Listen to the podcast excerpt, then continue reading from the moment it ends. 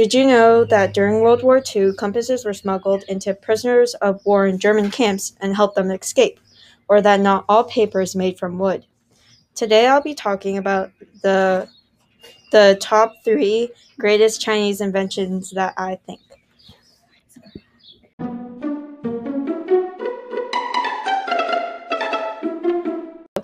The compass. The compass is an important item that has helped many people know where they are going while traveling.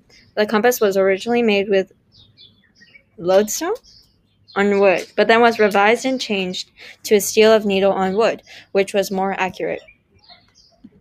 How do you stop?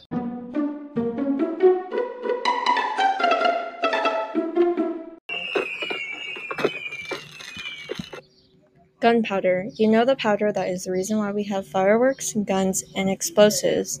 Gunpowder is an important invention that was created by medieval Chinese. Gunpowder was used in weapons that were used for war.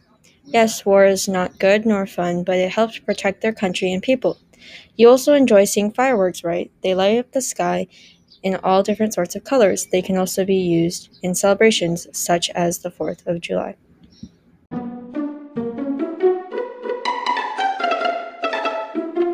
Oh yeah, that I told you the hair just making sure. Paper was oh. and is still a great invention. Paper was used for writing on or printing on. Paper made a huge impact on literature and on the world in general today. If paper was not invented, then what would be what would we be writing on? Stones or trees?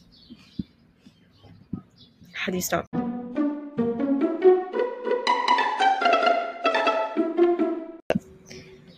And those are the three greatest inventions that I think China invented. Thank you for listening.